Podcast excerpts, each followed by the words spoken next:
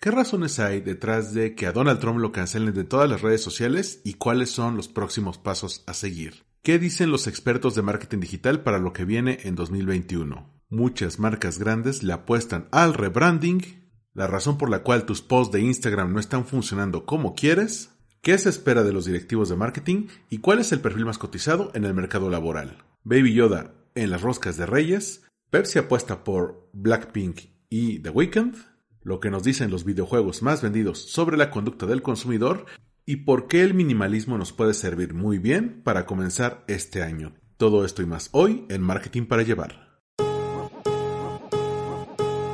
Esto es Marketing para Llevar, cápsulas de mercadotecnia para tu negocio. con Armando Ruiz.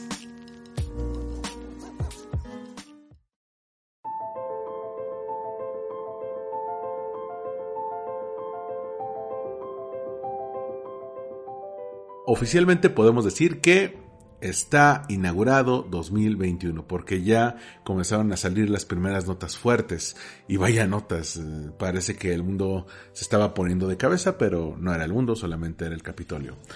Sin embargo, hay mucho que comentar y te doy la bienvenida a este episodio, el episodio 119 de Marketing para Llevar. Yo soy Armando Ruiz y me encuentras en Twitter, Instagram y TikTok como Armando-MKT y el podcast Marketing para Llevar lo encuentras en Twitter y en Instagram como arroba MKT para llevar. En Twitter vas a poder encontrar un hilo con todas las notas que salieron en el episodio de hoy, todas las notas que se analizaron, todas las notas que comento y también en Instagram vas a poder encontrar los audiogram en eh, los cuales vas a poder conocer de qué se trató cada episodio en caso de que quieras escuchar otros episodios de marketing para llevar o hay un tema que te llama la atención, pues ahí puedes conocer esta breve introducción y ver cuál episodio te puede interesar más.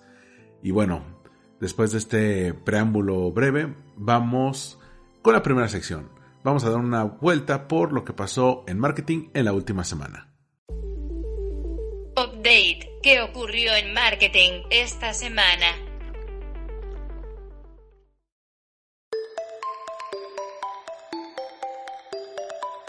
¿Cómo se ha transformado el rol del CMO, es decir, el director de marketing de las empresas, y cuáles son las perspectivas para 2021? Esto lo trae Deloitte en un estudio que recoge Reason Why y tiene algunos descubrimientos importantes. Por ejemplo, el papel del director de marketing, que ya era complejo antes de la crisis sanitaria y ahora con las exigencias del coronavirus, pues ha aumentado en complejidad. Entonces se espera que en su cargo los CMO se dediquen a defender la marca y la cultura de la empresa, a cuidar de la moral del equipo, se desea que satisfaga las demandas de los clientes, pero también que impulse iniciativas de crecimiento. Sin embargo, estas expectativas son muy difíciles de cumplir y esto se debe que sea uno de los cargos con mayor rotación, es decir, que menos duran en su cargo y lo sustituyen de manera más seguida. Además, hay que agregarles otros elementos, por ejemplo, que se impulsaron más estrategias inclusivas para aumentar la diversidad en las posiciones de liderazgo de las empresas y que los CMO se vieron obligados a fomentar la resiliencia en sus organizaciones para sobrevivir a corto plazo y asegurar un crecimiento sostenible de cara al futuro. Por eso Deloitte presentó en este estudio cinco arquetipos de CMO que comparte con Reason Why. El primer arquetipo se conoce como el conocedor de clientes. El CMO en este perfil debe centrarse en ofrecer una experiencia personalizada a los clientes, es decir, crear campañas basadas en ellos y conseguir resultados cuantificables.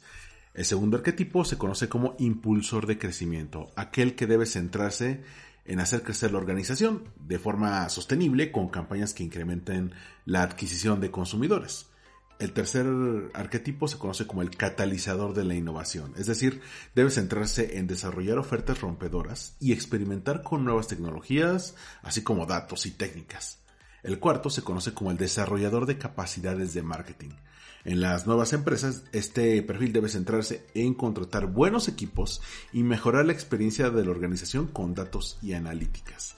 Y por último, el quinto perfil tiene el nombre de genio de la narrativa de marca, es decir, de storytelling. Debe centrarse en promocionar la narrativa de marca y demostrar la relevancia de la empresa a través de contenido atractivo. Además, según datos de Google, hay otro reto, la transformación digital. Muchas empresas se están sumando por fin, porque no había de otra, a la transformación digital para fomentar el crecimiento de la empresa. Por eso la mayoría de los CMOs deben centrarse sobre todo en innovación y crecimiento, pero basados en datos que reflejen las señales de los clientes, para convertirlos en métricas útiles en tiempo real. Ya que estamos hablando de puestos directivos en marketing, ¿Cuál puesto creen ustedes que es el perfil más cotizado para 2021? Según datos de ADECO, el puesto de Chief Digital Officer, es decir, el director de poder ser de transformación digital o de operaciones digitales, será el perfil más cotizado.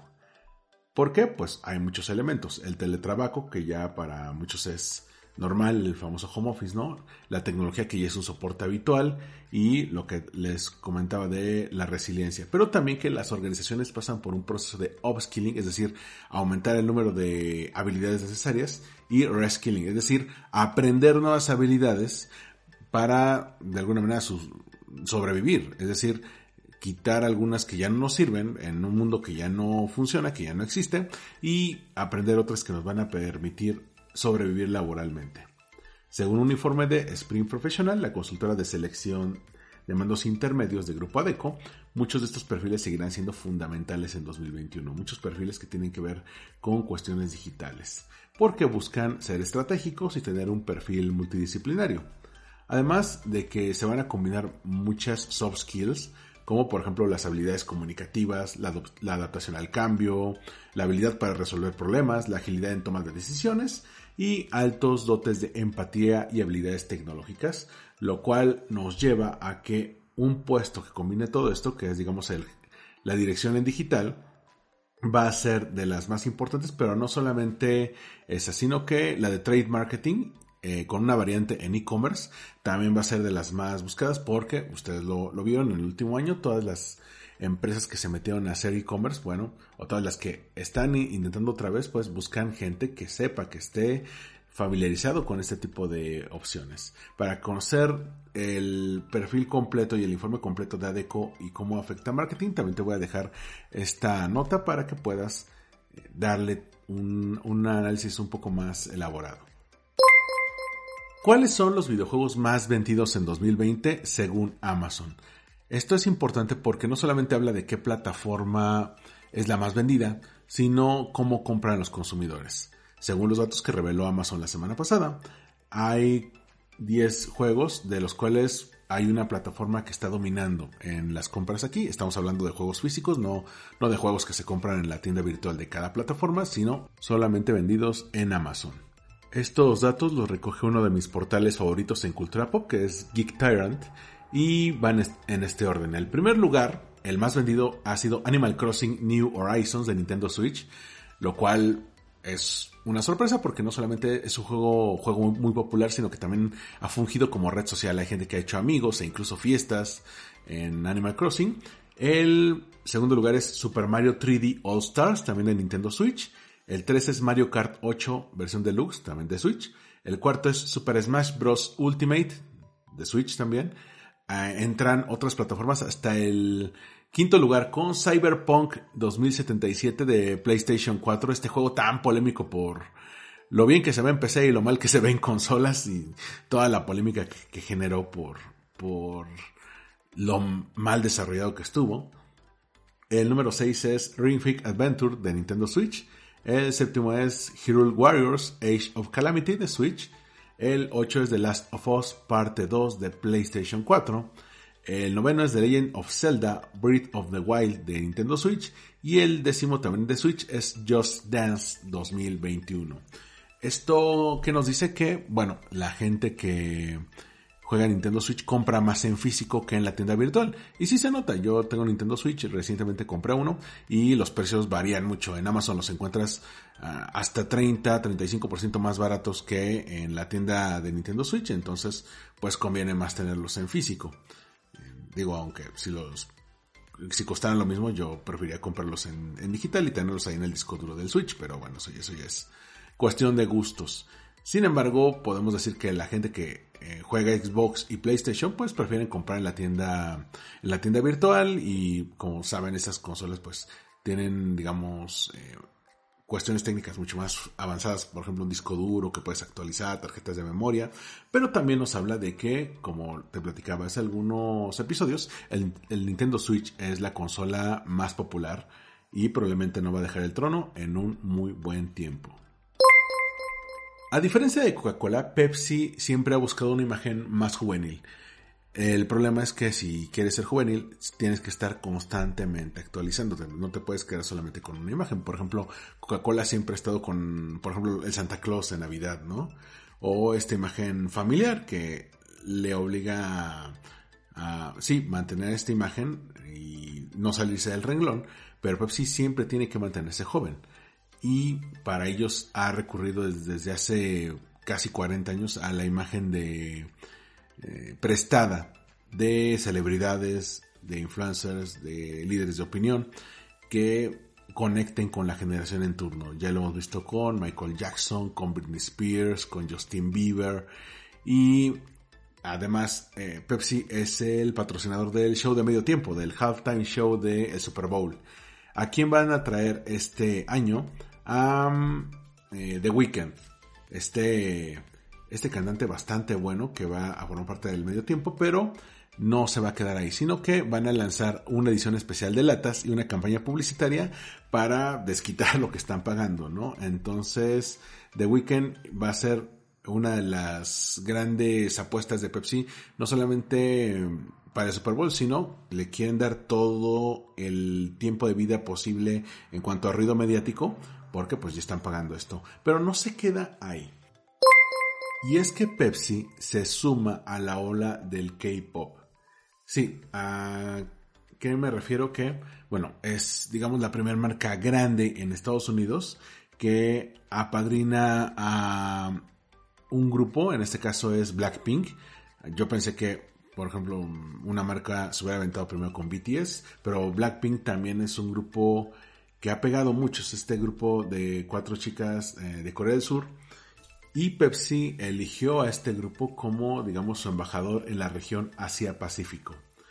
Las cuatro integrantes de Blackpink, que son Jisoo, Jenny, Rose y Lisa, eh, estarán en el comercial de Pepsi Go All In For What You Love, es decir, ve por todo lo que amas, una campaña que busca darle valor a la próxima generación para ir más allá de sus límites, ¿no?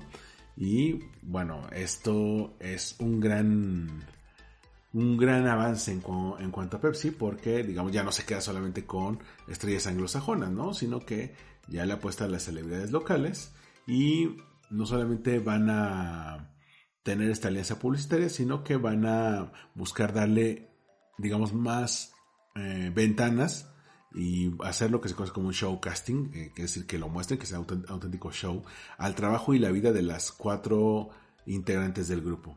También van a existir eh, ediciones limitadas de Pepsi en las tiendas 7-Eleven en Malasia y Singapur, donde ellas también eh, han estado en colaboración con otros productos y habrá una campaña de marketing para crear awareness en varios medios y se darán giveaways en diversas plataformas. Entonces es una campaña, digamos, mucho más elaborada, mucho más compleja.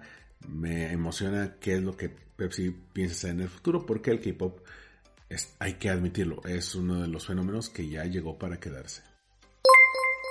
Enero comenzó con un aviso que a mucha gente le espantó que son los nuevos términos y condiciones de WhatsApp. Seguramente si llegaste a abrir WhatsApp eh, te dice, bueno, hemos actualizado nuestros términos y condiciones y cuando ya te metías a leer mencionaba que parte de tu información se va a compartir con Facebook. Y seguramente te tocó en redes sociales ver a un montón de personas diciendo, ay, es que me voy a cambiar a Telegram porque es más seguro, porque no quiero que tengan mis datos. Y a ver, espera. Número uno, esto ya lo hacía. Eh, Facebook como dueña de WhatsApp ya tenía acceso a esta información. Por eso, si te ha tocado esta sensación bastante incómoda de que chateas en tu grupo o mandas un mensaje de voz eh, sobre alguna broma o algo que quieres comprar o molestas a alguien por un regalo que tiene que dar y de repente te parece publicidad de eso, no es casualidad, están tomando tus datos para encontrar formas de darte una campaña publicitaria mucho más personalizada. Por otro lado, llegamos a un punto de narcisismo en el cual mucha gente cree que sus datos son mucho más importantes de lo que realmente son. A ver, espérate Ricardo, la gente no quiere tus selfies en la playa, ¿ok? No quiere tus mensajes de voz con tu novio, no. Quiere saber cuáles son los lugares a los que frecuentas, el tipo de personas con las que platicas sin conocer necesariamente el nombre, pero sí saber qué tipo de interacción tienes, qué productos te gustan, por dónde te mueves, cuánto tiempo pasas en ciertas zonas, para ver qué tipo de publicidad puede ser más efectiva y así llegar a ti. Ahora, no nos hagamos tontos. Esto aplica en digital y esto aplicaba desde la televisión abierta, desde la radio. Cuando lo que recibes es gratis, el producto eres tú. Entonces no podemos ser inocentes y decir es que yo tengo Instagram, tengo Snapchat, TikTok, Twitter, obviamente WhatsApp y Facebook y nadie me dijo que iban a usar mis datos para publicidad. Dude, estás dándole todos tus datos, le estás dando toda la información, con quién hablas, de qué hablas, cuánto tiempo estás en la plataforma, a qué fotos le das like, qué temas son los que buscas, a quiénes sigues, a quiénes dejaste de darles follow o, o bloqueaste, cuáles son las causas con las que te comprometes. Toda esa información se las das en tiempo real y voluntariamente. Lo único que ocurrió con esto es que lo hicieron explícito y no te preocupes, no van a andar publicando ahí tus fotos en la borrachera. Simplemente es cómo WhatsApp se une al aparato publicitario brutal de Facebook para darle mejores opciones a los eh, anunciantes, a los que están pagando campañas publicitarias que eh, cerca del 80% son pymes o son pequeños emprendedores, para poder vender sus productos. Eso es todo. Hablando de Facebook, también presentaron un aviso muy importante. Va a rediseñar la interfaz de las páginas y aquí viene un cambio importante que ya se veía venir. Van a quitar el botón de like.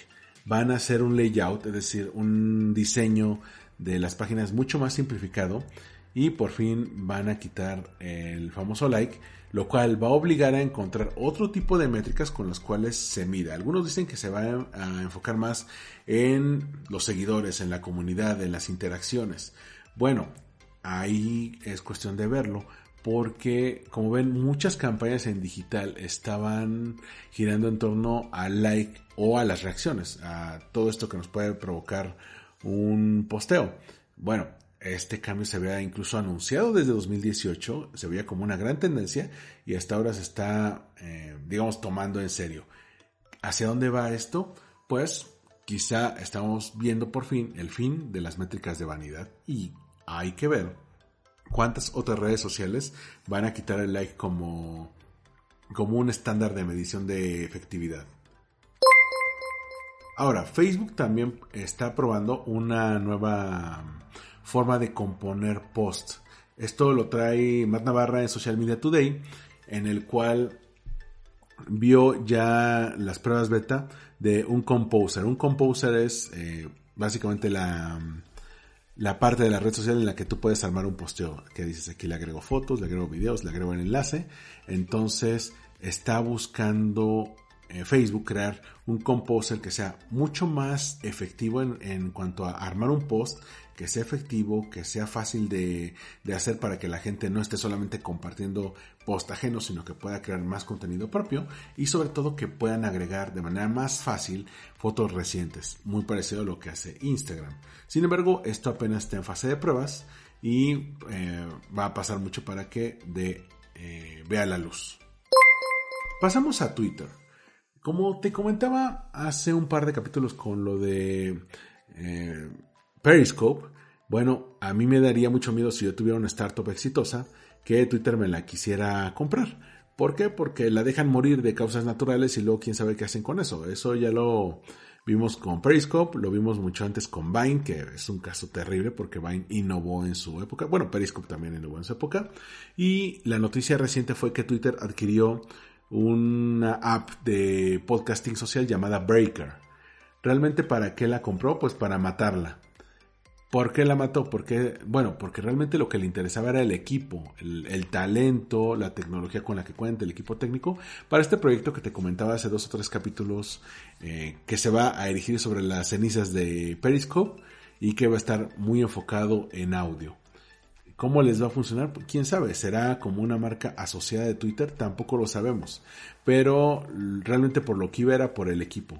Es una estrategia muy distinta a la que hace Facebook, que por ejemplo compra Instagram y no deshizo Instagram para pasarle su alma a mm, Facebook, sino que dijo, bueno, vamos a, hacerlo crecer por su cuenta, porque Instagram, como bien me decía mi amigo Edgar González, el de Creativo, es eh, el seguro de vida. Compraron su, seguro de vida eh, anticipado los amigos de Facebook. Entonces, digamos, aquí tenemos dos grandes opciones. O compras una red social para hacerla crecer y que se convierta en tu futuro, en tu apuesta a futuro, o lo compras, compras la red social, la dejas ahí vivir un par de rato, la deshaces y el equipo lo integras a tu marca principal.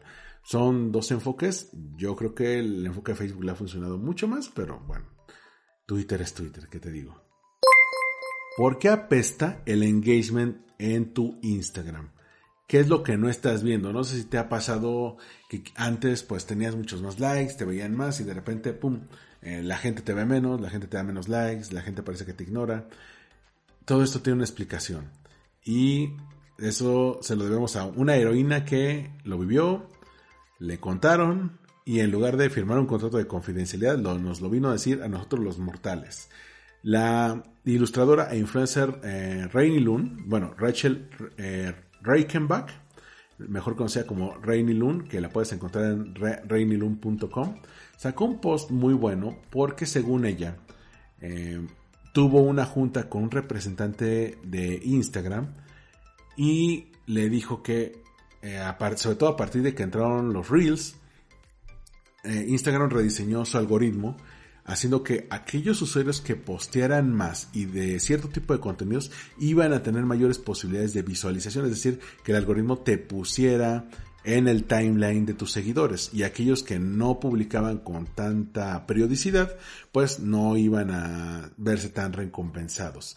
Esta mm, dinámica está enfocada principalmente a darle un impulso a Reels que como te decía Reels es como Fetch, el de como, el Fetch de Mean Girls, quieren hacer que ocurra y yo creo que no va a ocurrir. E, ella sacó en este post de blog que también te voy a compartir que hay eh, tres cosas top que hay que estar haciendo para mantener el engagement en Instagram. El primero es obviamente Reels, el, el número dos es usar todas las características de Instagram y esto incluye la tienda, el post en el feed, posts en stories, y el tercer factor es la consistencia, es decir, que estés haciéndolo, ya ni siquiera te digo cada semana, cada dos días, diario, y tienes que sacar cosas diarias con cierta periodicidad. Entonces ella empieza a detallar todo lo que platicó en esta conversación y todo lo que pudo ver en cuanto a tomar nota. Y si hay unas cosas que son que vaya, de por sí una agencia digital se quiebra la cabeza para hacer tal cantidad de puestos para todas las redes sociales, porque saben que una agencia digital a veces no solamente para Instagram, tiene eh, Instagram, Facebook, Twitter, eh, algunos entraron en algún momento a Snapchat, algunos están en LinkedIn, otros están quebrando la cabeza de cómo entran a TikTok. Bueno, Instagram eh, tiene un ideal bastante irreal sobre cuánto se tiene que postear por semana. Según esta, esta influencer Rainy Loon, en esta conversación le dijeron que tienes que tener tú como administradora o administrador de una cuenta de Instagram al menos tres posts en el feed por semana. Y eh, ahí cuenta también los reels que pones en el feed y los videos de Instagram TV que elijas poner. Tienes que tener 8 a 10 historias por semana, preferentemente más de 2 por día, 4 a 7 reels por semana y uno a tres videos de Instagram TV de manera semanal. Es decir, es una cantidad irreal solamente para una red social. Eh, y qué pasa es que si no cumples con estas condiciones, el algoritmo pues te va a castigar y no te va a poner en las primeras opciones de la gente que te está viendo. El tercer elemento que te comentaba, la consistencia, tiene que eh, de alguna manera privilegiar el uso del tiempo, pero también hay algunos días que según ejemplos que, el representante de Instagram le dio a esta ilustradora, pues podrían funcionar mejor. Por ejemplo, postear el lunes, miércoles y sábado cada semana, o postear eh, cualquier otro día, o postear tres veces por semana. El chiste es que postees de manera consistente al mismo tiempo. Esta, digamos, este blog cayó como bomba porque varios portales de marketing lo retomaron y varios profesionales de marketing lo retuitearon, de ahí llegó a mí y me da la impresión de que Instagram, híjole, está acabando su propia tumba porque no hay un equipo digital, sobre todo si llevan varias marcas, que haga tal calendario de contenido solamente para una red social. Digamos, si seguimos hablando de Instagram y con noticias un poco más positivas, Instagram está poniendo a prueba un nuevo diseño para stories en su interfaz de escritorio. Si tú has abierto Instagram en escritorio, habrás visto que del lado derecho pues están las stories de los que sigues. Bueno, ahora están probando un nuevo look que sea un poco más sencillo donde puedas ver las stories, pero también está en fase de pruebas. ¿Cómo complemento a esto? Te voy a dejar una nota que sacó Fast Company, que se conoce como el lado oscuro del rediseño de Instagram. Del rediseño que tuvieron hace algunas semanas, como ves, movieron el botón de postear, que antes estaba en medio, lo ponen en la esquina superior derecha y te tienen, eh, tienes que decir si vas a hacer un reel, un post en el feed o una story. Bueno, este análisis eh, sencillo pero bastante contundente habla de cómo mientras más se enfoca en el shopping, es que quienes están perdiendo o lo que, lo que estamos perdiendo en Instagram son las relaciones con las personas que conocemos, las conexiones verdaderas, aquellas personas que son tus amigos o conociste en el trabajo o en algún momento de la vida coincidieron y pues eh, te metiste a seguir sus posts y se siguieron, se hicieron amigos y pum, de repente todo eso se pierde porque Instagram está apostando más hacia una plataforma de shopping eh, a full lo cual hace que de alguna manera se deshumanice Instagram. Bueno, te voy a dejar eso para que lo puedas ver. Según Social Media Today, Instagram compartió nuevos tips para crear contenido en Reels que sea cautivador, que, cree engagement. Entre los tips que compartió Instagram es inspira la creación, dale eh, a cada persona que te vea la sensación de que puede unirse a tu comunidad y crear. Eh, ¿Qué también puedes hacer? Crear contenido auténtico y original creado con la cámara de Reels. Usa también la librería de música de Reels y las herramientas de audio. Mantente relevante con los movimientos culturales y los temas relevantes. Trata de tener un factor wow, es decir, que impacte mucho, o un factor lol, es decir, que genere mucha risa. También, entre más intrigante sea tu contenido, mejor. Trata de que la persona que te vea se sienta intrigada. Busca tener un twist o un factor sorpresa y divertido en el video. Y sigue eh, las guías de la comunidad de Instagram. ¿Cuáles son los don'ts que lo que Instagram no te recomienda hacer? No agregues música que no está en la librería de, música de Instagram, a menos que la hayas obtenido con una licencia apropiada. Usar referencias que ya son viejas, que ya no están actualizadas. Que no te falte un storyline, algo que guíe la historia. Y no, cree, no te recomiendan crear contenido que vaya contra las guías de la comunidad. Digo, eso es como lo obvio. Lo que no entiendo, y a ver si alguno de ustedes sabe, porque es una duda que me ha eh, taladrado la cabeza desde hace mucho tiempo, incluso hoy en la tarde que estaba viendo algunos reels, es ¿por qué los reels se ven tan feos? Se ven horribles, la cámara se ve pixeleada, se ve espantoso. Tú te metes a TikTok y los videos se ven bastante bien. O sea, ya depende de la cámara de cada quien, o si lo editaron por otro lado, o si lo hicieron en HD. Pero en Reels se ven espantosos, se ven horribles. Y no sé, yo prefiero los videos de TikTok. Por eso les digo, eh, don't make reels happen. It's not gonna happen. ¿Cómo Tinder definió, o más bien dicho, redefinió el arte de las citas online?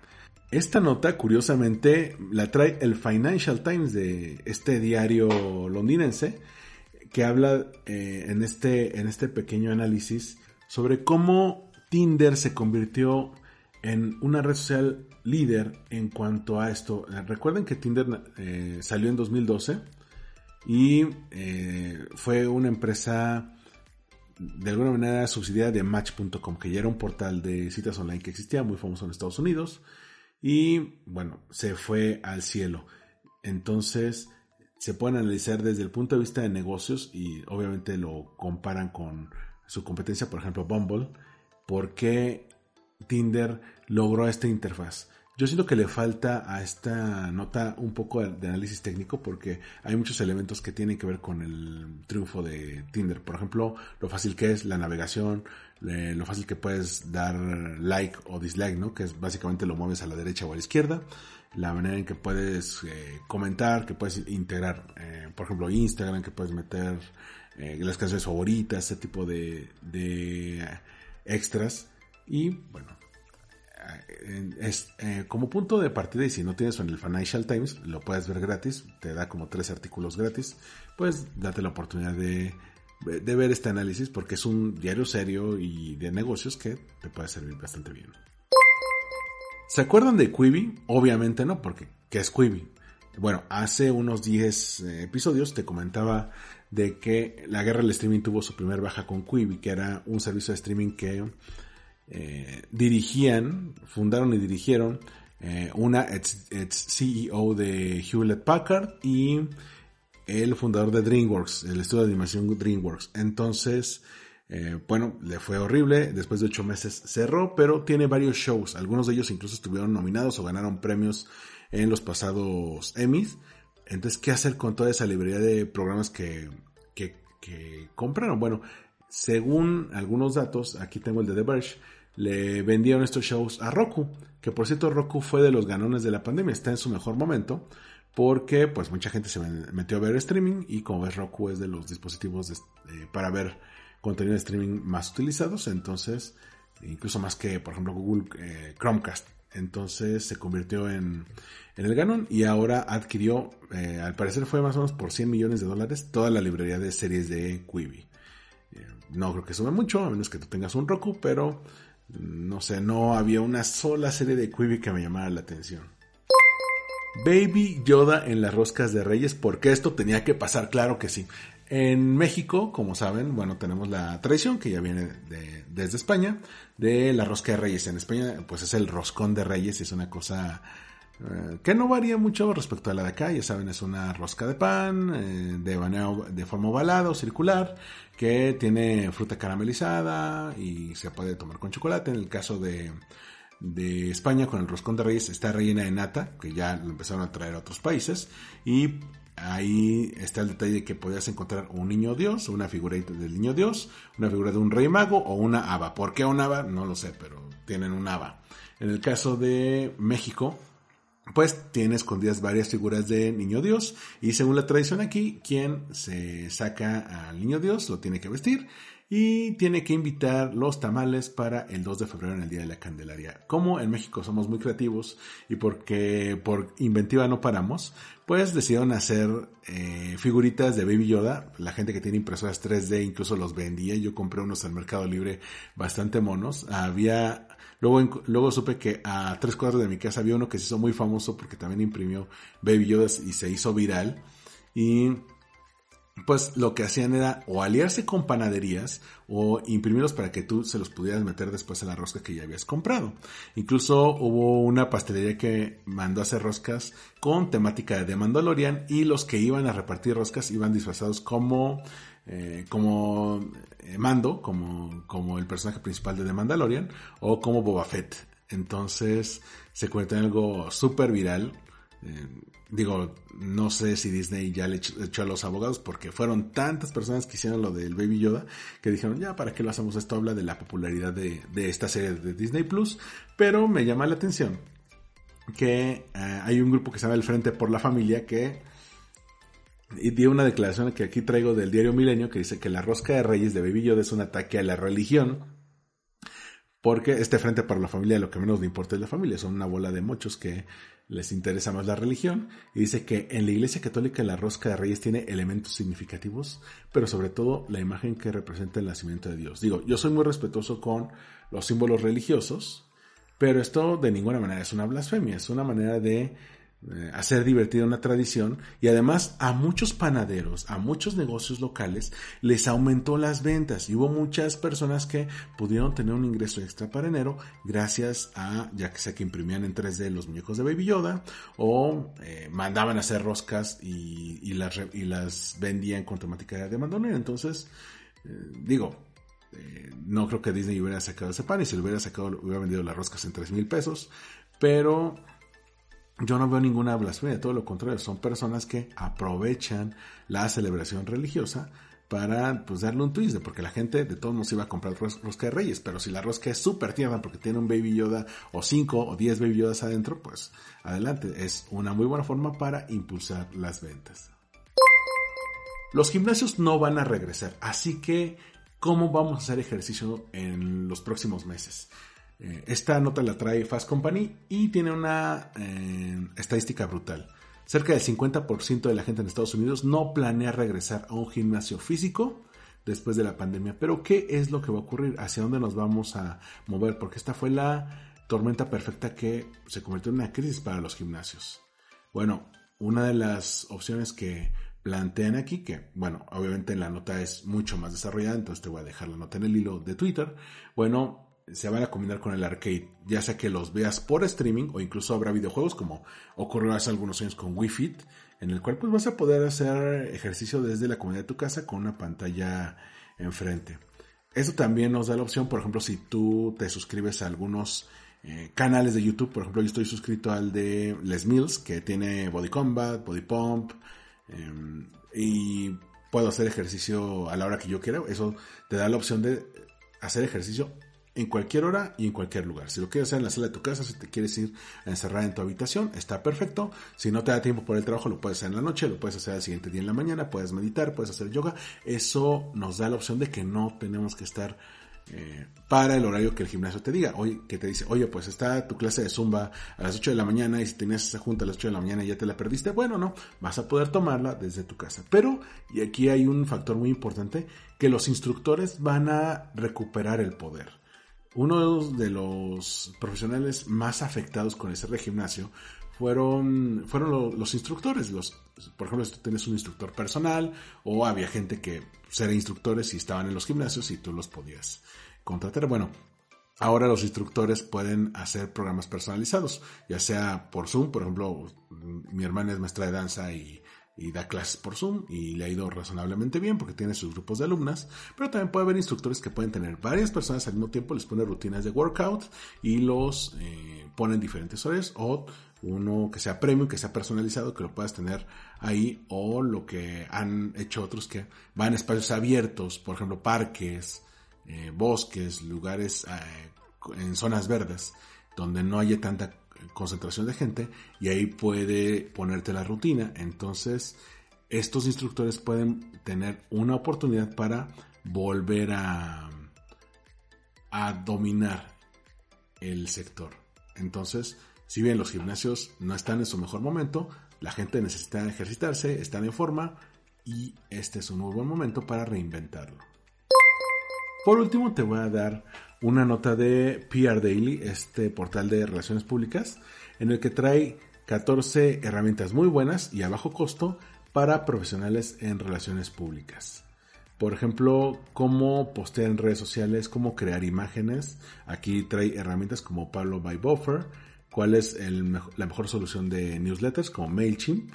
Sobre todo si estás empezando, tienes una agencia pequeña o todavía no dominas las herramientas, esto te puede funcionar muy bien cuál es la mejor herramienta para escribir y editar, en este caso Grammarly, eh, cuáles son los mejores lugares para fotos libres de derechos como Pixabay, cuál es el mejor servicio para mandar eh, comunicados de prensa como Web, eso funciona bastante bien, cuál es la mejor database de medios como Mondo Times, cuáles son los mejores eh, oportunidades para concentrar imágenes de medio, cuál es la mejor herramienta para investigar, cuál es el mejor elemento de social listening, ahora que tenemos que estar monitoreando qué se está diciendo en nuestra marca en tiempo real, cuál es la mejor eh, opción o la de eh, un costo menor, cuál es la mejor forma de encontrar y hacer tu portafolio, analizar los headlines, buscar crear contenido o simplemente hacer conference call. Entonces, este post con las 14 herramientas te lo voy a dejar y con esto cerramos las noticias de la semana. Spotlight, temas para dar seguimiento.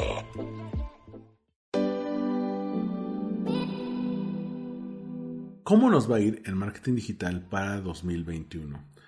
Forbes desde hace un par de años ha hecho una muy buena labor buscando a los profesionales que son muy mediáticos, que están generando muy buenos contenidos y que están, digamos, innovando con, las, con los contenidos que están echando a andar. Ahora, en la edición de este año, trae a un par de personas muy conocidas en eh, este post que se llama Seis expertos nos cuentan sus pronósticos digitales para 2021. Entre ellos está Fernanda Rocha, que lleva el podcast de Creative Talks, y también es la CXO de Blackbot, esta agencia. También está John Black, que es su socio en Blackbot y Black School. También, y eh, una gran amiga, Gaby Huerta, mejor conocida como Gaby Lu, que tú la has escuchado en Win Podcast, la he entrevistado unas dos o tres veces hablando de branding personal. Y les pregunta, por un lado, ¿qué cambió en 2020? ¿Qué se volvió obsoleto? ¿Y qué será tendencia? También está Raúl Ramírez, mejor conocido como Ixopixel, y también el señor Sin Creatividad. Así se llama, ¿eh? No, que, no creas que digo que no, que, no tiene creatividad, es que el arroba de este último hombre es sin creatividad. ¿Qué se volvió obsoleto? Por ejemplo, el discurso de las marcas debido a que muchos de los conceptos eh, y expectativas de la gente pues cambiaron. ¿Qué se volvió obsoleto? Pues el modelo de interrupción que, eh, por ejemplo, te ponía en la publicidad interrumpiéndote un contenido y tú lo puedes ver en las personas más jóvenes, en los niños, que los interrumpen, les ponen anuncios no solicitados y eso solo hace que odien a tu marca, ¿no?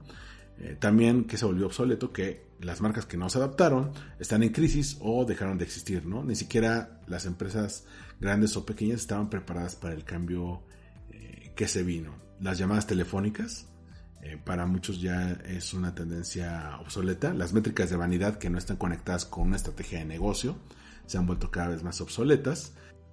Y que las marcas no supieron entrar al, a la transformación digital. Ahora, ¿qué se hace tendencia para 2021? Bueno, por un lado está la inestabilidad e incertidumbre como en la que nos encontramos, así que la forma más segura de caminar es tomar lo que ya fue creado e intentar, en el mejor de los casos, llevarlo a un siguiente nivel. Los creadores de contenido pues entienden muy bien esta fórmula, según eh, Fernanda Rocha. Entonces, hay que aprender de, ellos. En el caso de John Black dice que la creatividad revolucionará todo. Veremos un crecimiento en temas de diseño e innovación, pero el secreto va a ser cómo lo mezclamos con la manera en que procesamos la tecnología y ejecutamos la inteligencia artificial. Fabiola Franco, que también es de las expertas consultadas por Forbes, menciona que los sistemas híbridos serán tendencia, es decir, que combinarán la experiencia online y offline es decir, no podemos volver a la vida antes de COVID, pero no podemos seguir como estamos actualmente. Entonces van a tener que buscar una eh, amalgama entre lo presencial y lo virtual. Jorge Andrade, también otro de los expertos, menciona que Instagram eh, puede llegar a desaparecer Instagram TV en el mejor de los casos y que el marketing conversacional bien aplicado va a ser tendencia, las herramientas de mensajería utilizadas efectivamente por las empresas puede dar una experiencia natural en cada paso del proceso. Gaby Huerta menciona que las aplicaciones que antes solo eran para entretenimiento están integrando formas de e-commerce dentro de la plataforma como Instagram Real Shopping o Instagram Live Shopping y la reciente integración de TikTok con Shopify. Incluso Walmart con la alianza que ha tenido con TikTok. Raúl Ramírez Pixel menciona que la mensajería social será un canal que despegará durante 2021 y la pandemia provocó una mayor necesidad de las personas de conectarse en línea a un nivel más humano. Pero esto no se queda aquí. Eh, HubSpot, que es una de las plataformas de inbound marketing más usadas por los expertos, trae también su análisis de expertos de qué se espera en marketing para el 2021. Para hacer rápido un resumen, de todo te va a dejar el post del blog de HubSpot, que también es una muy buena referencia. Eh, por un lado están los, eventos virtuales y viene el reto de cómo vamos a meter los eventos virtuales en el funnel de ventas, cómo esto se traduce en leads. También el cómo el marketing en comunidades va a reemplazar el marketing basado en eventos. Es decir, vas a crear una comunidad que la tengas cautiva y que eh, a través de varios eventos con esa comunidad vas a poder eh, crear mayor engagement, ¿no? Hacer varios eventos a los cuales va a ir diferentes personas, ¿no? Y que muchas veces no, las retienes. También los negocios van a buscar nuevas formas de incentivar las conexiones online. Es decir, no esperar a que la gente vaya por ti, sino que online los vayas eh, enamorando, atrapando y eh, que haya esa conexión. Que ya sea que tú les lleves el producto o que ellos pidan el producto, pero que casi todo se dé online. También la, la interactividad que se ha prometido por décadas ahora es una necesidad en 2021. También este estudio habla de los valores de la marca. Mencionan que esta nueva perspectiva centrada en el consumidor va a hacer que las marcas den el siguiente paso y eso va a afectar tarde o temprano los valores de la marca. Además de que las marcas están navegando en una sociedad constantemente polarizada y en un clima político que también suele estar muy inestable, ¿no? Porque eh, eh, hay sectores que muchas veces chocan entre sí. En cuanto a las ganancias al revenue y al presupuesto que se va a asignar, se va a reevaluar si las famosas pruebas A-B funcionan o si es un auténtico desperdicio de dinero, porque en lo que es la prueba A-B, pues ya tira este dinero y en esta época pues no se puede dar el lujo de, un despilfarro así de parte de las marcas, ¿no? También el gasto en digital marketing, en marketing digital, va a seguir creciendo. Habrá mayor inversión en tecnología, pero no todas las compañías se van a beneficiar. El content marketing se va a mezclar con el marketing conversacional. Va a buscar que no solamente el contenido te atrape, sino que te permita iniciar conversaciones que después se van a traducir en ventas. Y muchas compañías, sí, van a recordar otra vez sus presupuestos en marketing. En cuanto a los equipos de marketing y la colaboración entre ellos, los expertos se aventuran a decir que en 2021 todo se va a enfocar en gente, gente y más gente no solamente en marcas, no solamente en ventas, estamos, como bien diría Gran Cardón, en el negocio de las personas. Muchas compañías también van a implementar un nuevo equipo de operaciones completamente web. Es decir, no vas a tener al community manager o al social media manager solamente para online. No, ya vas a tener un equipo que va a integrar e-commerce, que va a integrar experiencia del consumidor, contenido, inbound, para que eh, digital sea tu principal ventana de venta. Y también habla este post de HubSpot sobre la transformación digital. Cómo las marcas por fin desbloquearon esta red para comenzar su camino a la transformación digital. Este pivote que tuvieron, este giro eh, impulsado por el pánico, se va a convertir en una reinvención con un propósito de parte de las marcas.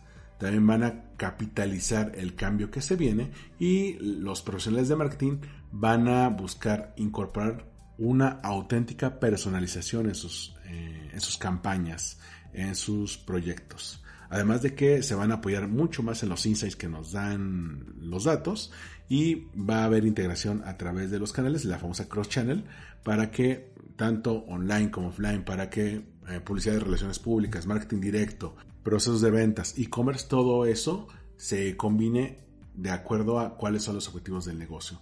Además de que veremos una aceleración en la cual por fin va a haber un cambio y primero va a ser digital y luego veremos cómo es offline. Estas 20 tendencias las trae HubSpot y si quieres conocer un poco en qué consisten las entrevistas que tuvieron con cada uno de los especialistas que les dieron estos insights, te voy a dejar el link de HubSpot.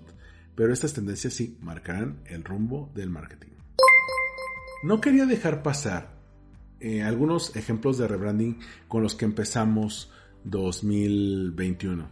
Me llama mucho la atención porque eh, fueron cambios radicales, fueron muchos cambios, eh, es decir, muchas marcas se sumaron con cambios bastante interesantes. Y una de ellas es Burger King. Burger King cambió su imagen de marca por primera vez en 20 años. Ya se lanzó la identidad visual, apenas en algunos países, por ejemplo en Europa y en Estados Unidos.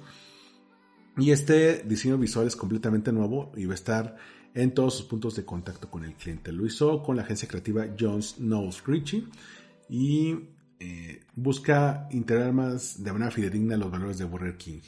Por ejemplo, en el logotipo, pues ahora va, a ser de manera que la palabra Burger King esté eh, como si fuera una especie de hamburguesa, como una especie, eh, como una especie de, no de isólogo, pero sí de isotipo, que combina el isólogo y el logotipo, eh, en el cual pues están los panes de la hamburguesa y la parte de medio donde vería la carne iba a decir Burger King.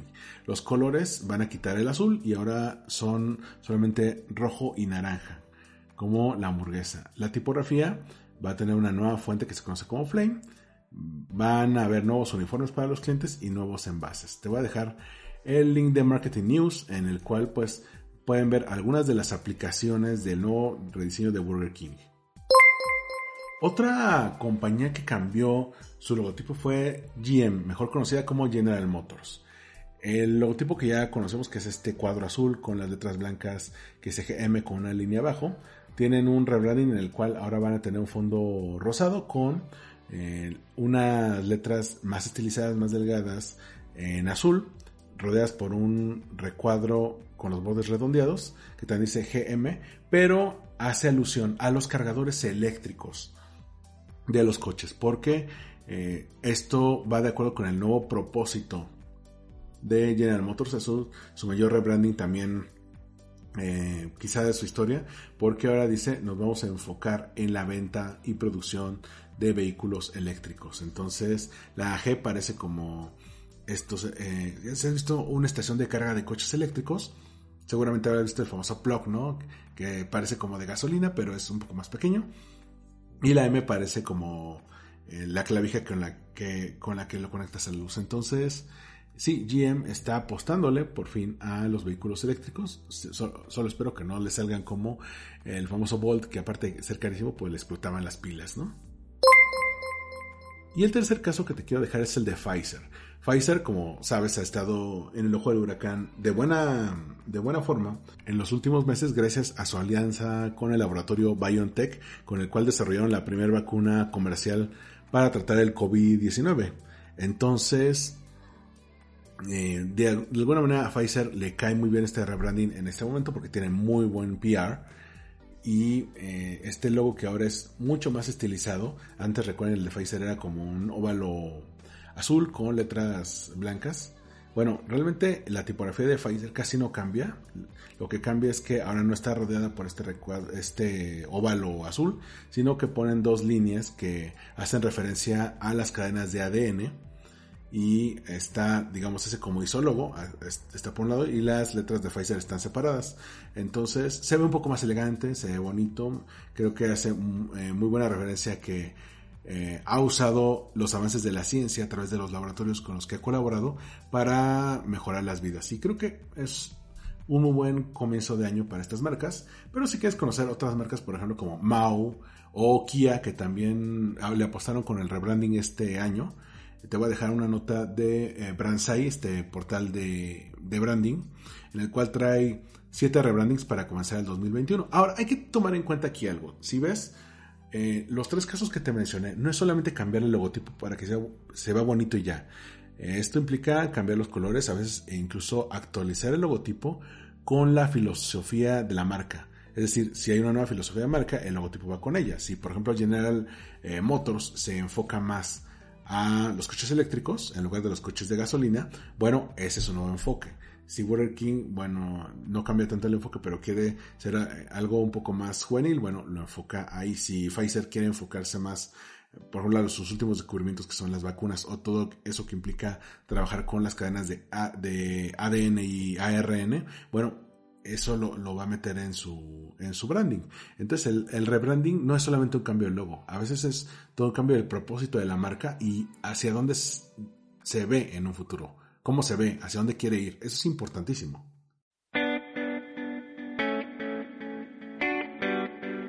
Focus. El tema de la semana.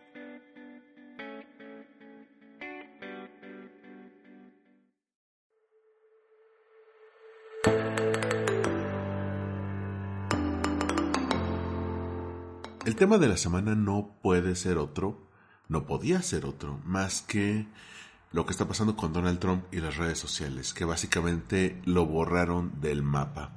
En caso de que no hayas visto las noticias o no te hayas enterado bien del el chisme, con todo lo que pasó el miércoles 6 de enero, pues voy a hacer una muy muy breve recapitulación. El 6 de enero, por protocolo, después de una elección presidencial, se tienen que juntar las dos cámaras en Estados Unidos, la Cámara de Representantes y el Senado. Y tienen que ratificar el conteo del colegio electoral en Estados Unidos para certificar que quien ganó las elecciones, pues eh, realmente ganó y que se vaya a hacer oficial su nombramiento para el 20 de enero.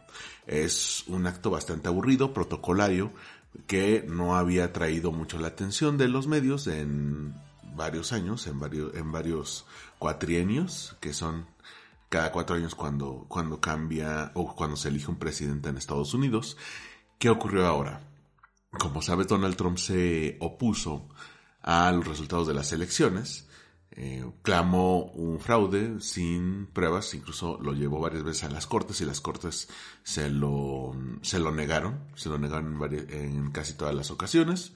Em, vieron que no había elementos para justificar sus denuncias de fraude, entonces el mismo 6 de enero él hizo un meeting en el cual tal cual hay no solamente transcripciones sino videos y análisis del discurso que dio esa mañana incitó a sus eh, seguidores, a los manifestantes que estaban congregados en Washington, D.C., a que fueran al Capitolio, marcharan al Capitolio y defendieran su país, según él, lo mencionó, con sus propias manos y que le enseñaran a los políticos débiles cómo se tenía que hacer. A la vez en Twitter, el hombre eh, arremetió contra su propio vicepresidente, Mike Pence, diciendo que no tenía los tamaños para impugnar la elección, dado que Pence no tiene facultades constitucionales para eso, solamente fue para presidir las cámaras como, eh, como lo estipula la ley y pues es más un acto protocolario que un acto en el que podía hacer algo. Lo ocurrido, pues probablemente lo viste en las fotos. Los manifestantes fueron, sitiaron el Capitolio, eh, rebasaron los límites de seguridad, golpearon a los guardias, hubo un guardia muerto, se lograron meter dentro del Capitolio, se quisieron meter a, algunas áreas restringidas, la policía respondió, hubo cuatro manifestantes muertos en esta situación y a los legisladores los tuvieron que poner bajo resguardo, el vicepresidente también. Tuvieron que mandar al FBI con equipos SWAT.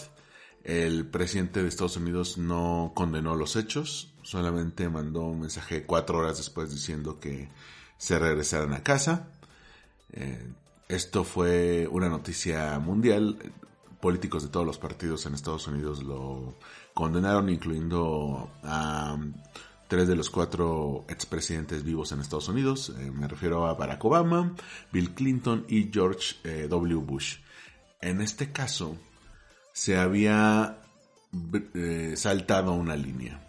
Una línea en la cual los discursos que se propagan eh, no solamente en los mítines eh, día a día, sino en las redes sociales y toda la red que esto genera, desde medios aliados hasta medios eh, nuevos, digitales, inventados, que sirven como un megáfono a estas teorías de la conspiración, pero también los grupos, los grupos como los Proud Boys o como QAnon, pues generan esta especie de cámara de eco que si le da cabida suficiente a declaraciones falsas que buscan desestabilizar, en este caso, a un gobierno, pues puede generar resultados como los que tuvieron el pasado 6 de enero, y no solamente eso, sino que, eh, según datos de inteligencia del FBI, pues entre el 18 y el 20 de enero próximo ah, se estima que vayan a ver muchos más movimientos, muchos más atentados. Eh, por ejemplo, se encontraron ya algunas bombas caseras en Washington, D.C. Entonces, eh, la situación no es para tomársela a la ligera. En este contexto, eh, varias redes sociales bloquearon primero de manera mm, temporal y luego de manera permanente las cuentas de Donald Trump de su campaña y de algunas organizaciones relacionadas con él, como por ejemplo QAnon o el eh, videoblog de Steve Bannon, que es director de Breitbart, uno de los medios afines a Donald Trump, y bueno, de los primeros que se, que, decidieron tomar decisión fue, fueron Facebook, que primero lo suspendió indefinidamente, y luego Twitter, que lo suspendió por 24 horas y prohibió cualquier eh, respuesta o retweet a los tweets recientes del presidente debido a que incumplía las reglas de Twitter. Para el viernes 8 de enero, Twitter anunció en la tarde la decisión de suspender indefinidamente la cuenta de Donald Trump debido a que había incumplido los términos del servicio de Twitter. Pero no fue el único. Varios otros servicios comenzaron a bloquear los perfiles de Trump y de su campaña. Eh, fue eh, muy conocida la carta que mandó eh, Mark Zuckerberg para justificar que se iba a suspender indefinidamente la, cuenta de Trump debido a la difusión de noticias falsas y que puedan tener una repercusión en la seguridad nacional. Pero también lo hizo Twitch, este canal de videos en streaming. En el caso de YouTube suspendió los videos, eh, los videos que, no solamente los de Trump, sino aquellos que pueden, podían ser potencialmente dañinos, ¿no? Que en el caso de Facebook llegó a indexar aquellos que usaron una frase que él utilizó mucho que se llama Stop the Steal, eh, para en el robo, para identificar cuáles eh, posteos iban a borrar no solamente de Trump, sino de las páginas aliadas. Pero, ¿qué ocurrió? Pues que más redes sociales se sumaron. Se sumó Snapchat. En el caso de TikTok, decidió no solamente quitar los videos de Trump, sino los de sus em, seguidores que difundían teorías de la conspiración. Y para el lunes 11 de enero, cuando estoy grabando esto, se cuentan que hay al menos 10 plataformas principales que han bloqueado o restringido al presidente Donald Trump según Fox News.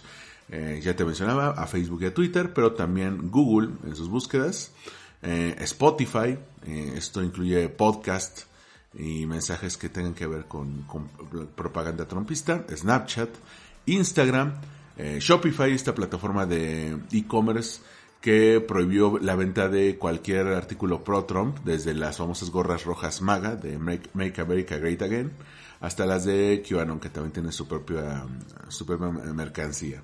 Reddit, la red social que es más como foros de opinión, donde se difunden sobre todo muchos rumores, también restringió a Trump. Twitch, ya te la mencioné, YouTube también, TikTok e incluso Pinterest. Imagínate, ya para que Pinterest te, bloquee, ¿qué habrás hecho, no? Imagínate que Spotify te, también te bloquee. Habrá, me pregunto, ¿habrá bloqueado la cuenta personal de Donald Trump? Así de que él quiera meterse a escuchar una canción, no sé, Bruce Springsteen o algo así, y, y de repente ya no, ya, ya no le dejan entrar a su propia cuenta de Snapchat. Incluso en Twitter trató de retomar sus tweets a través de la cuenta oficial del presidente de los Estados Unidos. Seguramente eh, te acordarás, espero, que cuando eh, estaba Barack Obama en la última mitad de su gobierno, decidieron que la cuenta del presidente no iba a ser la cuenta personal del presidente, en este caso era eh, Barack Obama, sino crearon una cuenta especial que se llama POTUS. POTUS son las siglas de President of the United States, el presidente de los Estados Unidos. Y en el caso de Donald Trump, cuando entra eh, a gobernar, decide que no va a usar la cuenta POTUS, sino que va a seguir usando su cuenta personal. Bueno, él trató ahora de retomar esta cuenta olvidada, la cuenta de POTUS y la cuenta de la Casa Blanca, y que le suspenden los tweets también. Precisamente porque retoma los tweets para denunciar que eh, Twitter le estaba coartando la libertad de expresión. Pero bueno, todas estas notas y cada una de las redes que lo están bloqueando te las voy a compartir también en el hilo. Pero no solamente esto. Eh, muchas de las presiones vienen debido a que en la anterior semana se conformó un, sindicato de trabajadores de Google que también ejerció, eh, ejerció presión para bloquear a Trump. Y los empleados de Twitter también, eh, cientos de empleados de Twitter presionaron a Jack Dorsey, al CEO, para bloquear definitivamente a Donald Trump. Y aquí hay otro detalle curioso. Hace unos tres o cuatro episodios te mencionaba de una red social llamada Parler, eh, relativamente nueva, que tiene, me parece que 50 o 70 millones de usuarios, y que se volvió muy famosa porque se convirtió en la red social para aquellos que eran seguidores de Donald Trump. Se convirtió como una red social con esta ideología muy cargada hacia lo conservador, hacia lo radical, hacia teorías de la conspiración. Incluso eh, se hizo más mainstream cuando Gina Carano, esta actriz que sale en The Mandalorian como Cara Dune, eh, promovió su perfil de, de Parler y todo el mundo se puso a pensar, a buscar qué es Parler. Bueno, ya encontraron que era una red social eh, bastante underground para este tipo de comunidades. Bueno, en caso de esta red social, tanto Google como Apple le dieron ultimátum a Parler para que eh, estableciera una postura y definiera cuáles iban a ser sus políticas sobre la difusión de contenido, de información, para evitar este tipo de escenarios. Parler no lo hizo y lo que hizo Google y Apple fue quitarlas de sus eh, de su store. Ya no puedes descargar Parler en su, en su tienda online. Pero no solamente eso, sino que Amazon, que es quien le provee buena parte del hosting a través de su subsidiaria Amazon Web Services, también le dejó de brindar el servicio a Parler, lo cual deja a esa red social muy vulnerable, pero a otro nivel, a nivel de que un buen hacker puede acceder a los datos de los usuarios que ahora ya no tienen la protección que le brindaba Amazon. Y además hay em, un caso muy especial. Varias marcas, eh, hay que tomar en cuenta que en Estados Unidos las empresas privadas pueden hacer donaciones a políticos, ya sea para que se reelijan, para que impulsen iniciativas, si se van a lanzar como candidatos, ahí es muy abierto para meter inversión privada en las campañas electorales. Dicho esto que ocurre, varias marcas decidieron suspender las donaciones a los senadores republicanos que votaron en contra de la certificación de eh, Joe Biden. Parece que fueron eh, más o menos seis o siete senadores, pero también había varios legisladores. ¿Qué ocurre? Que en cuestión de opinión pública, en cuestión de relaciones públicas, era muy tóxico que a tu marca la relacionaran con este tipo de personas que ya demostraron que su ambición política los puede incitar a alentar a otras personas a que ejerzan violencia física. Y no es cualquier tipo de violencia física, sino violencia que dejó muertos. Violencia que dejó muertos, entre ellos un oficial de policía en el Capitolio. ¿Cuáles son las marcas que han decidido retirar su apoyo económico? Una es la cadena de hoteles Marriott, la otra es Blue eh, Cross Blue Shield, eh, la tercera es eh, Commerce Bank Shares. La cuarta es el banco Citibank. Y la quinta es el banco JP Morgan, que suspendió todas las donaciones durante seis meses en el caso de JP Morgan. Entonces, sí, hay varias empresas que, están tomando decisiones fuertes. ¿A qué se debe esto? Como te mencionaba, en el caso de la opinión pública, a ninguna red social le conviene que sea etiquetada como la red social que sirvió para difundir este tipo de información falsa. Por eso Facebook y Twitter, que todo mundo las tiene perfectamente ubicadas al momento de difundir esta información porque lo vinieron haciendo durante años, fueron las primeras que tomaron esta decisión. Uno diría, ¿ya para qué? ¿Ya para qué bloqueas a Donald Trump? Bueno, es una manera no solamente de fijar postura, y salvar lo poco que les queda de imagen en cuanto a relaciones públicas, sino de congraciarse con la administración entrante, la de Joe Biden, porque como te comentaba también hace algunos episodios, las redes sociales eh, van a tener que ver su suerte en la nueva administración de Joe Biden, porque no solamente es un cambio de presidente de otro partido. A diferencia de Barack Obama, que si bien fue un presidente que ganó legalmente, eh, no tenía el control de las dos cámaras. Eh, las cámaras todavía estaban en control de los republicanos, con lo cual le costó mucho trabajo a Obama impulsar su agenda. Ahora, debido a los triunfos electorales en el estado de Georgia, donde quedaba pendientes de elegir a dos senadores, hay el mismo número de senadores demócratas que republicanos. Cuando hay ese tipo de empate, por ley, quien debe meter el voto de desempate es el vicepresidente de Estados Unidos, en este caso la vicepresidenta Kamala Harris, que es demócrata, lo cual le asegura a los demócratas el control del Senado y hace dos años en las anteriores elecciones legislativas se habían asegurado a los demócratas el control de la Cámara de Representantes. A lo que voy es que tiene el control el Partido Demócrata de dos de los tres poderes, el Ejecutivo con Joe Biden y Kamala Harris y el Legislativo con las dos cámaras, lo cual permitiría a los demócratas, en caso de que eh, se difundiera este tipo de información en las redes sociales, impulsar una legislación que permitiera deshacer este tipo de conglomerados de empresas de redes sociales o simplemente llevarlas a un juicio mucho más fiero del, que los que tuvieron en 2008, 2009 y 2010. Esto es gravísimo para las redes sociales porque no se pueden permitir echarse de enemigo al gobierno de Estados Unidos. Toma en cuenta que casi todas ellas, excepto TikTok, nacieron en Estados Unidos. Y en el caso de TikTok tuvo que meter oficinas, tuvo que poner servidores, centros de procesamiento de datos en Estados Unidos con tal de ganarse la confianza de la administración. Como acotación, aquí es muy curioso como eh, Donald Trump no pudo cancelar a TikTok, pero TikTok sí pudo cancelar a Donald Trump. Entonces, ah, divina justicia, ¿no? También hay que tomar en cuenta que lo están haciendo porque Donald Trump ya casi no tiene poder. Le quedan escasos 10 días en la presidencia de Estados Unidos. Bueno, eh, 8 para el día que estás escuchando esto. Y pues realmente no puede hacer nada. Por eso ya le están haciendo el impeachment, más que para evitar que siga siendo presidente, es para evitar que se reelija en 2024, como eran los planes de, Donald Trump en caso de que perdiera. Lo que están haciendo aquí las redes sociales es cuidar su imagen y cuidar, eh, como dicen, decimos aquí en México, curarse de salud, es decir, cuidar de que eh, puedan tener alguna acusación futura que les pueda afectar en sus negocios, cuidar su reputación. Eso es importantísimo, eso es definitivo. Y esto no lo tomes solamente como algo de política, tómalo como un acto de relaciones públicas, de reputación corporativa y de comunicación estratégica. El cómo lo mencionaron, que lanzaron casi todas las redes comunicados para notificar esto, que lo mandaron a los principales medios, que actuaron en dos o tres días cuando estas redes sociales a veces tardaban meses o años en actuar, cuando durante años eh, se prestaron perfectamente a difundir este tipo de teorías de la conspiración cuando Donald Trump, sus seguidores y grupos aliados tenían todo el poder para ejercer presión.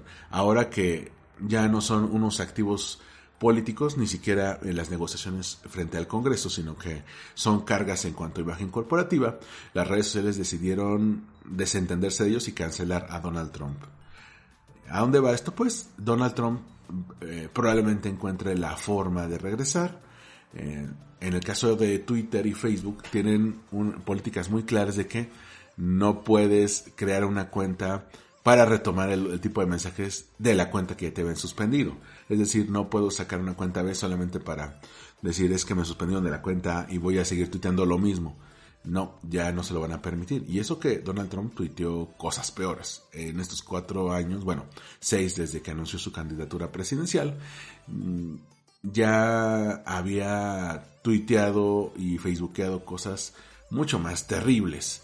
Eh, había gobernado prácticamente por Twitter. Los reporteros ya se la sabían que podía tuitear algo el sábado en la noche o el domingo por la madrugada mientras estaba en el retrete.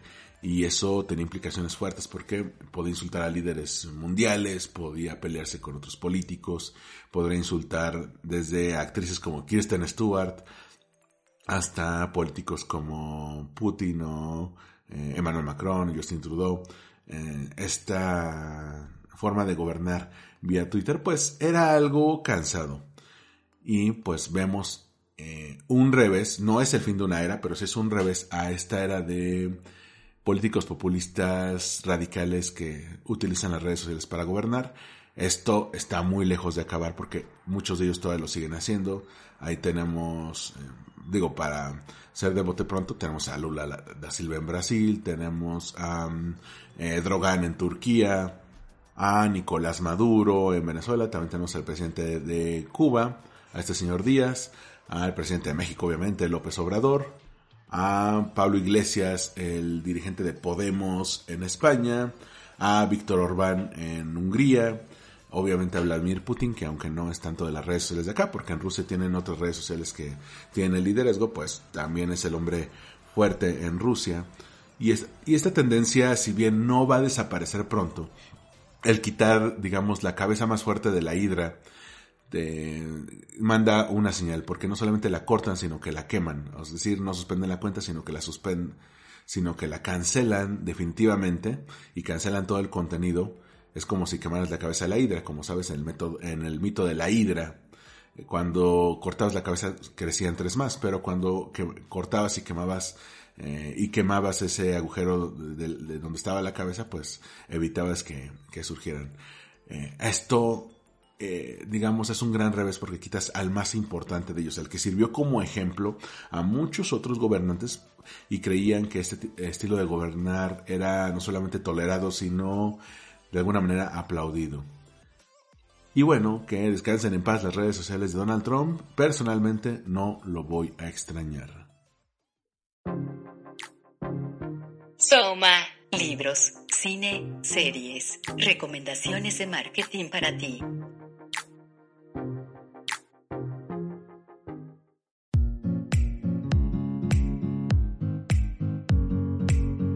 Yo me considero minimalista. Cuando me mudé a mi actual departamento hace cerca de año y medio, decidí traerme solamente lo esencial. Eh, un par de camas, mi librero, una mesa y el escritorio donde estoy grabando actualmente este podcast. Con el paso del tiempo fui comprando otro tipo de muebles, el comedor, la sala, el refrigerador, pero solamente lo esencial. Alguna vez un compañero profesor me hizo notar que mi departamento parecía como si me acabara de mudar cuando ya tenía cerca de un año aquí. No tengo cuadros, no tengo eh, muchos adornos, tengo, tengo algunas plantas, eso sí, eh, que le dan alegría al hogar. Algunos gadgets, porque yo soy mucho de este tipo de elementos, pero no saturaba mi casa de elementos.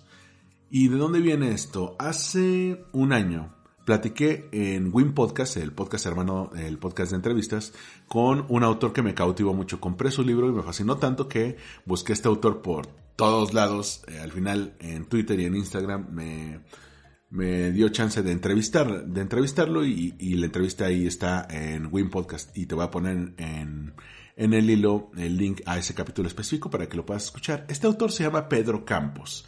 Él es publicista radicado en Monterrey que sacó un libro llamado La vida minimal y te habla cómo muchas veces cargamos no solamente con las cosas materiales sino con el peso emocional que esto implica. No sé si alguna vez te ha tocado hacer o limpieza de primavera o limpieza de fin de año. Yo, por ejemplo, hago limpieza general de la casa dos veces al año, eh, cada que termino semestre académico, para quitar aquello que ya no me sirve, que ya no me suma. Pero no sé si te ha tocado cuando has hecho limpieza que encuentras cosas que dices, esto me trae muy buenos recuerdos, pero hace años que no lo uso y no sé cuándo lo voy a usar. Por ejemplo, aplica mucho para ropa. ¿Cuánta ropa en tu closet eh, puedes encontrar que llevas más de un año sin usar? Digo, en el caso de la pandemia, digo, yo tengo trajes que llevaba meses sin usar. Eh, de repente me puse uno para Navidad, otro para Año Nuevo, pero no es algo que haga de manera diaria porque casi no salgo o no tengo la necesidad de salir a, juntas en traje eh, desde marzo de 2020.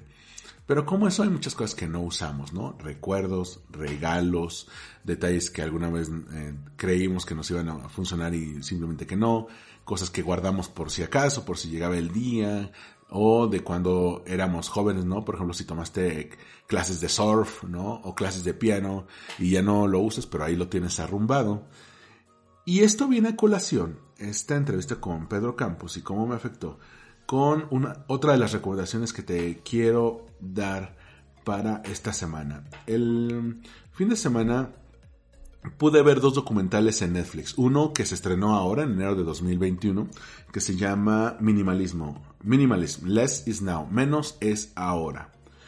Este es impulsado y es protagonizado por una pareja de bloggers que se convirtieron en escritores que se conocen como The Minimalist, es decir, los minimalistas. Y tú los puedes encontrar en el blog llamado theminimalist.com. Pero, ¿quiénes son ellos? Bueno, se llaman Joshua Fields Milburn y Ryan Nicodemus. En este documental, el de Minimalist eh, Less Is Now, te cuentan sus historias personales. Dos eh, niños con infancias difíciles, muy, muy difíciles, en las cuales experimentaron carencias, abusos eh, de sus padres, abusos físicos, alcoholismo también de parte de los padres, abandono, y cómo en algún punto decidieron que la mejor manera de ser felices es alcanzando el éxito financiero. Crearon una muy buena carrera profesional en ventas, en, los dos trabajaron en la misma empresa, ellos eran amigos desde la, prepara, desde la secundaria, de hecho, secundaria y preparatoria fueron amigos, después de la universidad se dedicaron a ventas, ganaron muy bien, tenían muy eh, todo lo que deseaban, ¿no? Trajes carísimos, casas grandes, eh, todo aquello que les decía la sociedad que era lo que debían tener. De repente se dieron cuenta que eran infelices y que había muchas cosas que no valoraron en su tiempo. Por ejemplo, el amor de sus seres queridos, de sus padres, de sus parejas. Y eh, a pesar de que les iba muy bien financieramente en sus 20, no encontraban esta felicidad que tanto les había prometido la publicidad. Entonces se encuentran con el minimalismo, uno de ellos, eh, Joshua, se lo, encuentra primero, lo aplica en su vida, sobre todo a raíz de que muere su madre y que em, al mes de la muerte de su madre eh, termina su matrimonio él reinventa su vida a través del minimalismo y se vuelve más feliz al tener menos carga, no solamente física, sino emocional, porque también esto implica deshacerse de ciertas cosas que nos atan al pasado a manera de recuerdos, a manera de dolor, a manera de eh, rencor que tenemos hacia otras personas. Y ah, le cuenta a su amigo Ryan, eh, y su amigo Ryan decide aplicarlo de una manera mucho más agresiva. Lo que él hace es eh, empaca todas las cosas de su casa en cajas pero literal todas las cosas de su casa que pudieran caber en una caja, o sea, simplemente no metió la mesa y el sillón porque pues, no había cajas de ese tamaño. Pero lo que hizo fue un experimento durante eh, dos semanas. Si necesitaba algo, lo sacaba de su respectiva caja. Todas las cajas estaban etiquetadas. Y aquello que no utilizara en dos semanas, pues lo iba a tener que, tirar. Se dio cuenta que más del 80% de las cosas de las cajas nunca salieron de ahí solamente requirió el 20%, pues, que iban desde eh, cepillos, pasteles de dientes, shampoos, alguna ropa que iba a utilizar, ¿no? Entonces, eh, con este experimento se dio cuenta de que cargamos con tantas cosas que realmente no utilizamos. O utilizamos una vez, o utilizamos por una ocasión especial y después ya las tenemos ahí olvidadas. Y en este documental, que dura más o menos 50 minutos, no solamente te llevan a través de esta historia, sino que eh, contactan a muchos más especialistas que llevan el tema del minimalismo desde, por ejemplo, los juguetes de los bebés hasta cómo reorganizar tu casa o cómo poder vivir con el mínimo espacio y te cuentan sus disciplinas, sus teorías y cómo esto te puede ayudar y cómo lo han aplicado en su propia vida. Este documental que está en Netflix, por cierto, como te digo, se llama Minimalism Less Is Now, es la segunda parte de otro documental que salió en 2018, también con ellos de protagonistas, pero eh, ellos cuando eh, lanzaban su segundo libro, ellos tienen actualmente tres libros. Eh, de hecho, una persona muy especial me acaba de regalar el, el primero en formato ebook. El, el primero lo estoy leyendo, entonces no te podría todavía recomendar al 100 este libro. Yo lo estoy comenzando porque me atrapó, me atraparon los documentales. Este libro se llama Minimalism eh, life a Meaningful Life, es decir, minimalismo vive una vida con propósito, vive una vida con significado. También con, eh, con la autoría de, de, Joshua y de Ryan, los minimalistas, en el cual te cuentan su experiencia de vida. Bueno, el otro documental que te decía, el de 2018, que se llama Minimalist, a documentary about important things, es decir, minimalismo, un documental sobre las cosas importantes de 2018 lo sigue en su gira para promover su segundo libro y cómo pasaron de ser unos bloggers que no eran tan conocidos a atraer la atención de medios y que más gente empieza a comulgar con sus ideas. Realmente cuentan sus historias personales, pero desde otra perspectiva. Y también buscan eh, a expertos que les hablan no solamente del minimalismo y sus ventajas, sino del consumismo, del poder del consumismo de cómo en muchas ocasiones compramos cosas que no necesitamos para quedar bien o nos endeudamos para mantener las apariencias. Este documental de 2018 dura un poco más, dura más o menos como una hora quince, pero mm, ambos no tienen pierde. Yo me los eché el sábado en la tarde y noche y me parecieron increíbles y eso me animó a, a buscar el libro y bueno, ya me lo regalaron y me lo estoy echando en este momento. Espero terminarlo pronto y decirte si está bueno o no. Aún así, yo te recomiendo veas estos dos documentales, Minimalismo menos es más y Minimalismo, un documental acerca de las cosas importantes.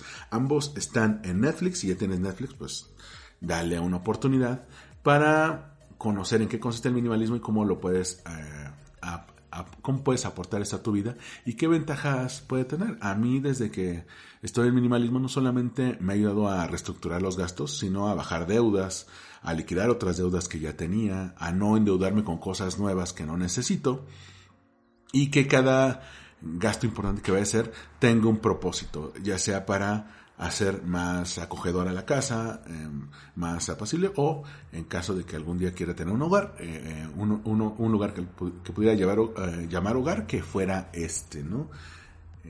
también que te puedo recomendar como complemento de este. Hay un libro que mencioné hace ya un montón de episodios que es La magia del orden de Marie Kondo. Marie Kondo que también tiene su propio reality show en Netflix es conocida como la reina japonesa del orden. Esta mujer autora de varios libros parte de, de una idea muy sencilla. Muchas de las cosas que tenemos tienen una función en nuestra vida y muchas de ellas eh, ya la tuvieron, ya cumplieron esa función. Y no quiere decir que, que, no nos, que no las apreciemos, simplemente que ya es su momento de partir. Esto lo enlaza mucho con el sintoísmo japonés en el que se establece que todas las cosas tienen un espíritu. Entonces, Mari Kondo establece un método que se llama, eh, ella lo bautizó como KonMari, en el cual no solamente puedes organizar lo que ya tienes, sino qué es lo que puedes tirar, aquello que ya cumplió su función, aquello que no te suma nada o que no te da alegría en tu día a día.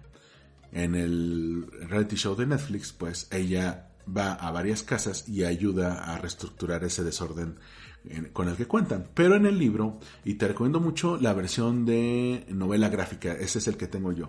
Se llama La magia del orden, una novela ilustrada con ilustraciones de una mangaka bastante, bastante buena, llamada Yuko Oramoto.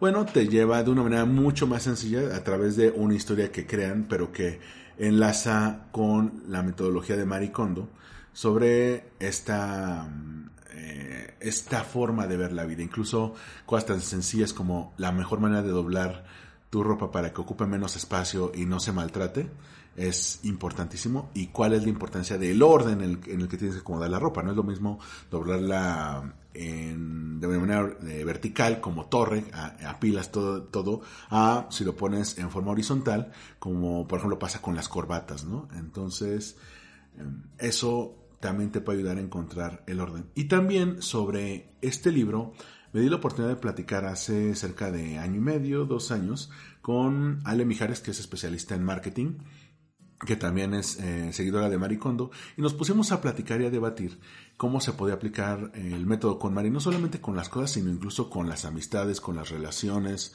con aquello que nos pesa en la vida, ¿no? Los trabajos tóxicos que no nos permiten avanzar.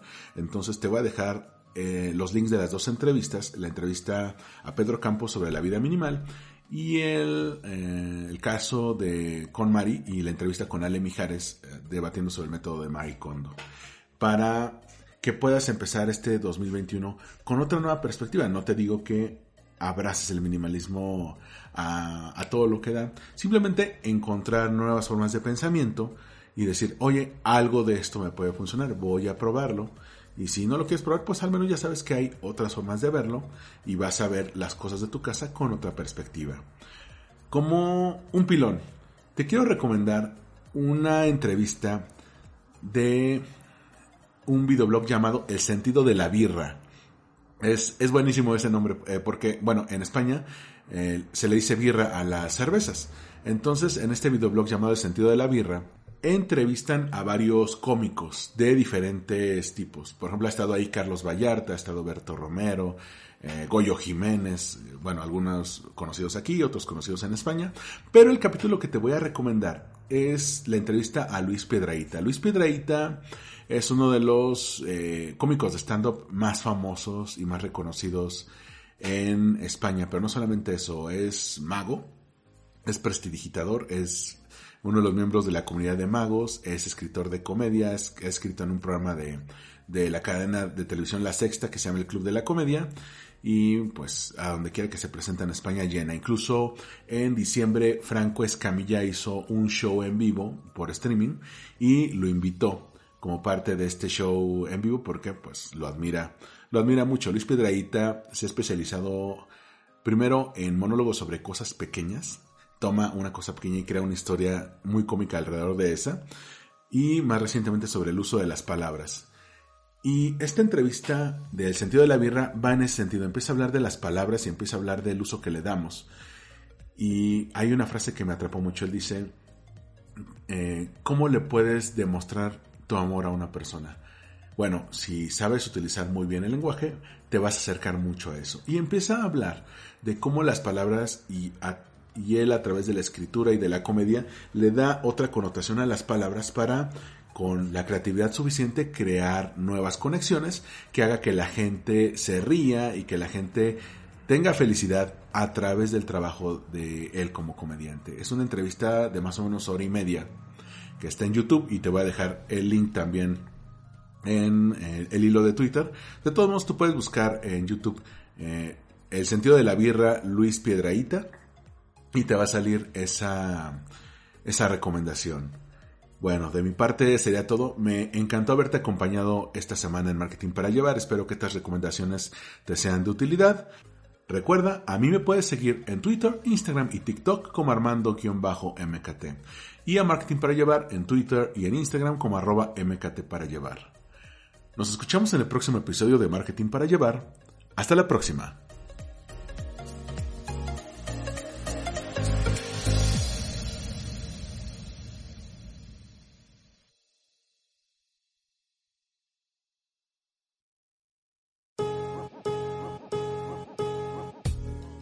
Gracias por escuchar. Marketing para llevar. Síguenos en redes sociales como arroba mkt para llevar. Una producción de Olvin Iris Blog.